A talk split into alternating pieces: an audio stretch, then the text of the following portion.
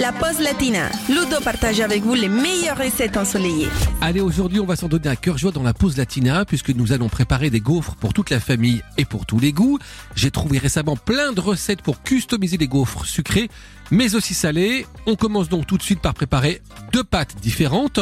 Dans le bol de votre blender, vous allez mixer 3 œufs avec 200 g de farine, 300 centilitres de lait, 50 g de beurre fondu et un sachet de levure chimique. Pour les gaufres sucrées, vous ajoutez 50 g de sucre et pour les gaufres salées, vous mettez 50 g de parmesan râpé.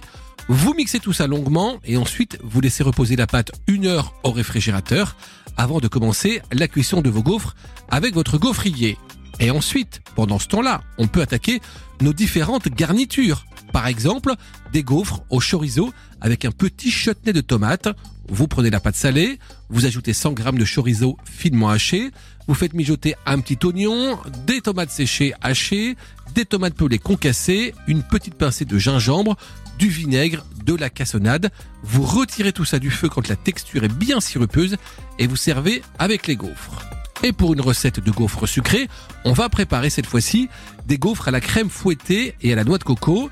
Cette fois-ci donc, vous prenez la pâte sucrée, vous ajoutez deux cuillères à soupe de noix de coco hachées et au robot, vous allez fouetter longuement 250 g de mascarpone bien froid avec de la crème de coco bien froide aussi et du sucre glace. Vous servez les gaufres avec de la gelée de groseille, la crème fouettée et des copeaux de noix de coco. C'est un vrai délice.